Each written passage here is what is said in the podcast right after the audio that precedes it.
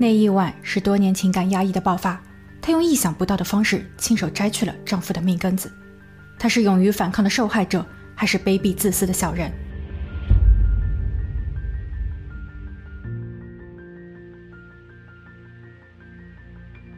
好，大家好，我是鬼灵异。今天要讲述的案件发生在美国弗吉尼亚，在当时引起了极大的轰动。从家庭冷战到大打出手，昔日恩爱的夫妻。如今却对簿公堂，是丈夫的残暴还是妻子的变态？今天让我们来说一说这段畸形的爱情。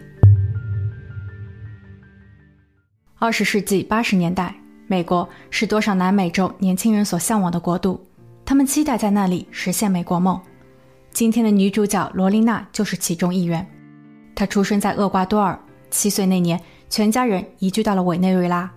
在一次与兄弟姐妹的美国旅行后。他对美国产生了浓厚的兴趣，他下定决心，今后一定要在美国生活。一九八七年，罗琳娜获得了弗吉尼亚一所社区大学的学生签证。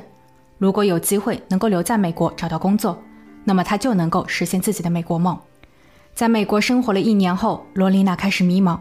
美国的各项条件确实要比自己的家乡要好很多，但这里缺少家的感觉。高昂的学费迫使罗琳娜不得不通过做家政服务来赚取学费，这确实占用了她宝贵的学习时间。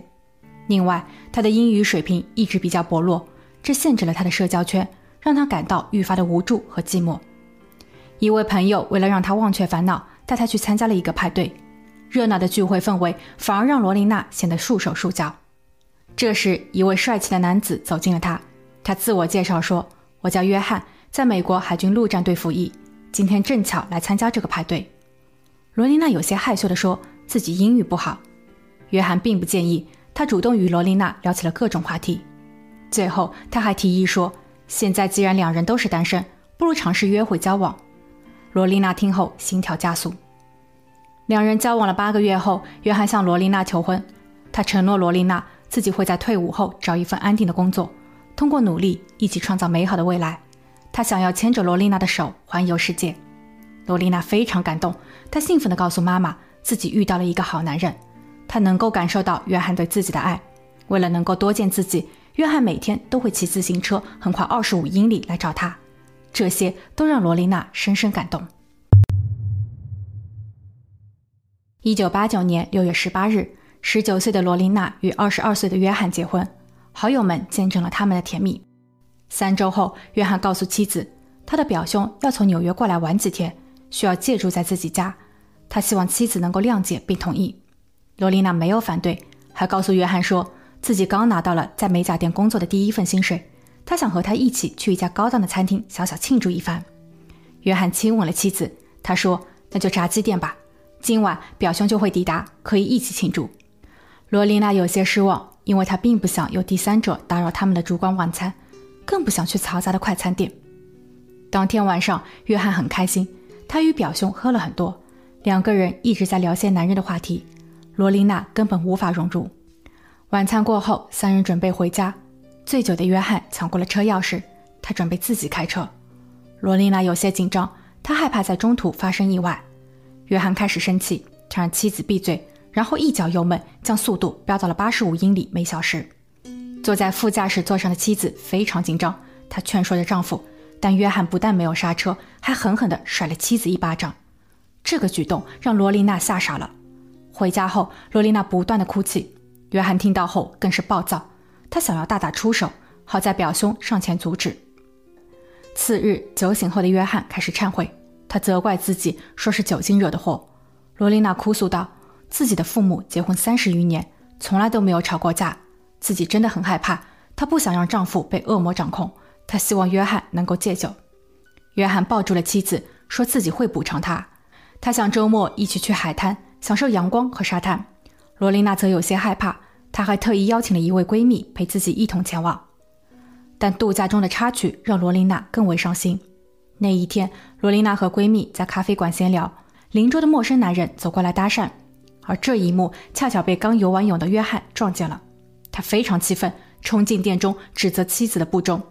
他说：“如果妻子没有发出暧昧的信号，陌生男人不会接近她。”一九八九年的圣诞节是特殊的，这是罗琳娜第一次离开家人与丈夫一起过。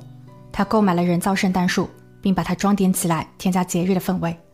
但约翰似乎并不高兴，他抱怨说别人家的是一棵真树。罗琳娜则表示：“你还没有退伍，现在家里都靠着他在美甲店微薄的收入，他们需要节约用钱。这棵树可以用上好几年。另外，比起圣诞树，她还有一份神秘礼物，那就是自己怀孕了。本以为丈夫会兴奋地抱紧自己，但约翰却突然暴怒，他强烈要求罗琳娜去打掉。罗琳娜不敢相信自己的丈夫竟然说不要这个宝宝，这怎么可能？作为天主教的信徒是不允许这样做的。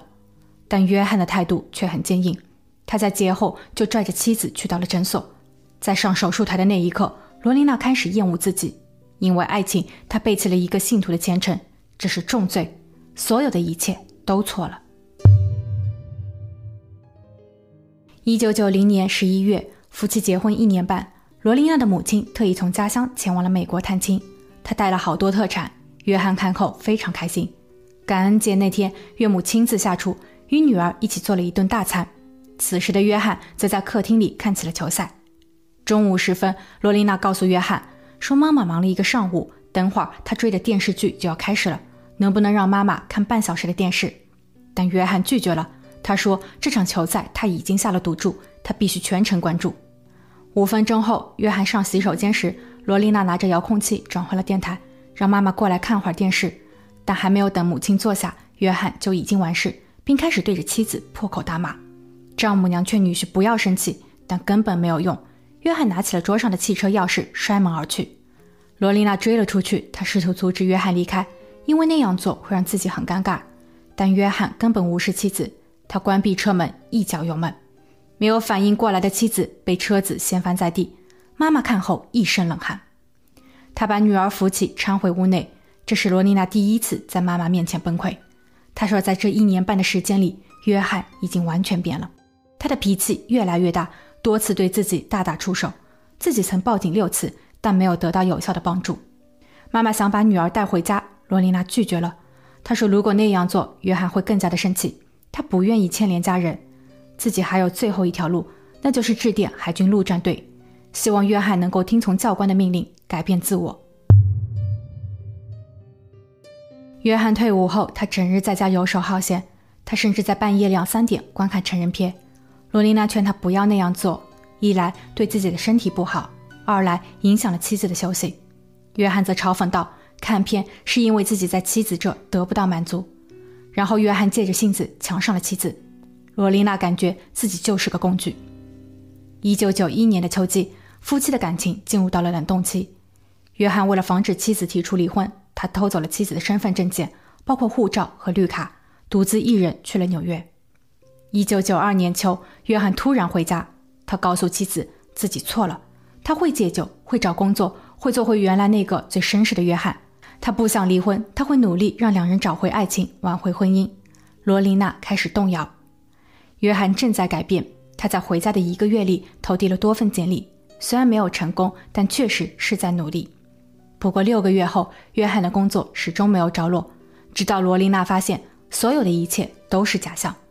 约翰回来是因为他需要钱，然后用妻子的辛苦钱在外面勾搭女人。罗琳娜失望透顶，她与约翰大吵一架，并把整个过程进行了录音。她想寻求移民局的帮助与庇护，或是去到警局申请保护令，但所有的操作都没有成功，因为官方需要她提供更详细的资料。例如，丈夫是如何在家中实施不正当行为的？关于这些，罗琳娜难以启齿。一九九三年六月二十三日，二十三岁的罗琳娜在美甲店老板的帮助下报警自首。她说自己切下了丈夫的生殖器。那一晚，约翰和表兄外出喝酒，两人喝得酩酊大醉。约翰在十点左右回家，当时自己已经睡着了。当她被丈夫进门的动静吵醒时，罗琳娜根本不想理会，但约翰却开始脱衣服，然后跳上了床。罗琳娜知道约翰想要做什么，她并不愿意。约翰随即开始动粗，他一直以来都以自己为中心，为了得到快感，从不顾及妻子的感受。罗琳娜求他停下，约翰则怒吼道：“这是妻子的义务。”然后他愈发的用力。结束一切后，约翰呼呼大睡，罗琳娜却已经受够了这种耻辱。他的内心再也无法平静。他去到了厨房，拿了一把厨师刀，回到床上，手起刀落，一切是那么的迅速。结束后，罗琳娜一手拿着工具，另一手拿着约翰的那个部位，逃离了现场。当他把车开到了一家便利店附近时，他把这些都扔了出去。警方接到报警后，立即去到了相应的位置寻找那个部位。找到后，他们用生理盐水进行了冲洗，接着用冰块冷藏，并火速送往了医院。之后，约翰的手术耗时近九个半小时，他在医院躺了三周，幸好手术成功。罗琳娜疯狂的行为立马成为了当时社会的焦点。当罗琳娜指控丈夫的家暴和侵犯时，约翰也状告了妻子的故意伤害。一九九三年十一月，案发五个月后，约翰和罗琳娜第一次对簿公堂，法院将就约翰的行为是否构成犯罪先行审判。约翰通过律师给大家阐述了一个截然不同的故事。一九八八年，约翰与罗琳娜在一个派对上认识，那不是一场普通的活动，而是海军陆战队的单身派对。他并不明白为什么罗琳娜会出现在那里。在交往了一段时间后，罗琳娜提出自己的学生签证就快过期了，她希望能够继续留在美国。此时的约翰才恍然大悟，原来醉翁之意不在酒，美国身份才是罗琳娜的目的。但当时自己已经深深爱上了他。一九八九年，案发四年前，两人完婚。他感谢罗琳娜早出晚归为家辛勤劳作。当妻子拿回第一笔工资时，他为她感到骄傲。那一天，表兄从纽约过来，晚上自己确实很开心，所以多喝了两杯。在那一天，表兄说罗琳娜很漂亮，这让自己产生了危机感。之后，他们去到海滩边度假时，约翰发现妻子的着装愈加开放。他认为这是在故意勾引别人，所以他对罗琳娜发火。谁知罗琳娜对自己大打出手，约翰震惊了，温柔的妻子怎么会突然变了？这一年的圣诞节，当约翰听说妻子怀孕时，自己的内心非常纠结。他想要留住宝宝，但他不认为罗琳娜有这个能力，因为家中的财政状况并不好，而且妻子的脾气越来越暴躁。约翰本就出生在一个动荡的家庭。他的生母长期使用违禁品，没有稳定的收入，最后流落街头。他的生父几乎从不回家，自己已经忘了父亲的样貌。最后，约翰的姨妈收养了他，但他始终心有余悸，所以他害怕自己的宝宝会重蹈覆辙。三思后，他最终选择了放弃。罗琳娜为此闹了很久，她开始怀疑并诬陷约翰在外面有女人。她有着极强的霸占欲，开始对约翰严加看管。甚至还会干涉和限制丈夫的社交活动。在生活方面，罗琳娜一直羡慕自己美甲店的老板娘，因为她是个有钱人，住豪宅，开豪车，连戴的首饰也非常奢华，这是罗丽娜所追求的。一九九一年，案发两年前，罗丽娜不顾实际情况，任性的给自己订购了一辆新款轿车。为了能够按时还贷，她开始逼迫约翰在外打工，而那时约翰刚刚从部队退役。在约翰多次面试失败后，罗丽娜为了惩罚丈夫，一直拒绝与他亲热。罗丽娜甚至偷了美甲店七千两百美元，用于购买衣服和珠宝等。东窗事发时，他谎称是因为约翰没有收入，自己一个人无法承受巨大的财政压力。约翰因为不想多做解释，所以独自一人回到了纽约疗伤。一九九二年，在两人冷静一年后，约翰主动示好，因为他还深爱着妻子，但他没有想到这个决定。让他差点就废了。九三年的六月二十三日，案发当天，约翰与表兄在聚餐后回家，他睡意很浓，脱掉衣服倒头就睡，妻子却在此时心血来潮。约翰建议是否可以改天，但罗琳娜却很执着，她主动诱惑。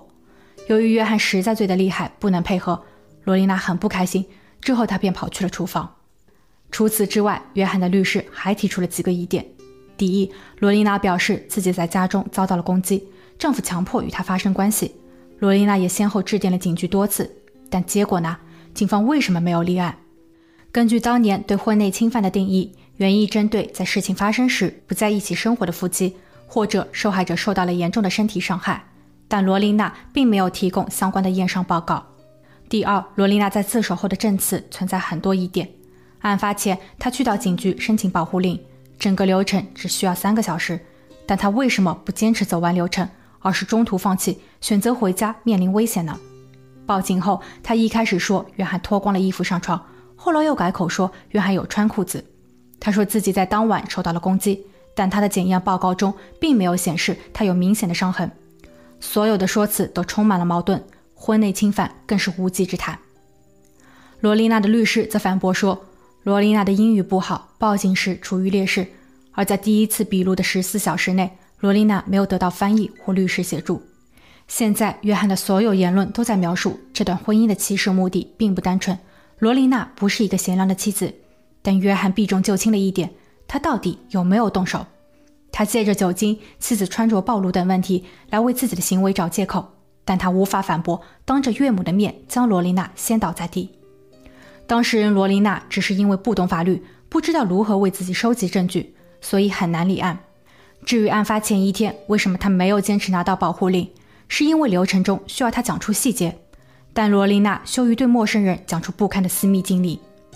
最后，由于罗琳娜无法提供实证，法院判决约翰无罪，当庭释放。约翰的无罪对罗琳娜的官司可谓是致命的打击，他感觉自己在一夜间失去了一切。甚至成为了大家的一个笑话。一九九四年一月，案发六个月后，罗琳娜与约翰第二次上庭，针对罗琳娜的故意伤害罪进行审判。在开庭前，律师就向罗琳娜坦言，局势并不乐观。为了避免再次失败，他建议罗琳娜以自我防卫和精神错乱来进行辩护。罗琳娜虽然不愿，但别无选择，因为如果她输掉了官司，不但无法洗白，甚至还会有二十年的刑期。庭审时，罗琳娜被迫承认自己有心理疾病、应激障碍、重度抑郁和焦虑症，而之所以产生这些，源自于一场被误解的爱情。两个人明明已经相爱，但因为美国身份，让他们的爱情掺杂了利益关系。后期加上约翰对自己的发火和攻击，罗琳娜一度精神崩溃，她需要找一个机会来释放。罗琳娜的律师表示，现在已经没有必要去讨论案发当日到底发生了什么。因为他们之间的事情不可能有第三者知道，最后的结果确实是罗琳娜动了手，但法院不能忽视这是一个绝望妻子的无奈之举。他有报警，有找过移民局申请过保护令，但由于当时妇女在家庭中受到伤害的相关法律并未实施，她走投无路，只能以非正常的途径保护自己。现在法院外面人满为患，他们都是来支持罗琳娜的。为什么？因为这个案件不仅是个人。更代表着一群已经受伤或者正在受伤的群体。一九九四年一月二十一日，检辩双方达成协议，约翰承认在婚内攻击了妻子罗琳娜，因暂时性的精神错乱导致案发。最终，罗琳娜被判无罪，她只需要在精神病院治疗四十五天。罗琳娜在后期接受了心理辅导，得到了心理健康证后重归社会。罗琳娜在一九九五年与约翰离婚之后，她先是在一家美容院工作。然后又做了房产经纪人，在二零零七年时，她成立了一个基金会，该非营利组织旨在帮助那些受到家庭伤害的受害者。现在，她正与一位男闺蜜建立特殊情感，两人拥有一个女儿，但他们始终没有申领结婚证。或许婚姻已经给罗琳娜留下了不可磨灭的伤痕。约翰在事后接拍了几部成人电影，他有结识新的女友，也有再婚，但后来因为经济问题、家庭不和。夫妻之间存在攻击等不正当的行为，最终导致离婚。他在2014年发生了车祸，申领了残疾证。约翰在2016年接受媒体采访时，坚持自己当年的故事是真实的，但他还是当众对罗琳娜道歉，表示自己给罗琳娜带来了伤害。罗琳娜对此回应：“约翰是自己的初恋，这份情谊不会改变。目前自己更在乎的是相关法律能够更加完善，女性在受伤时学会收集证据。”并勇敢地站出来，沉默并不能解决所有的问题。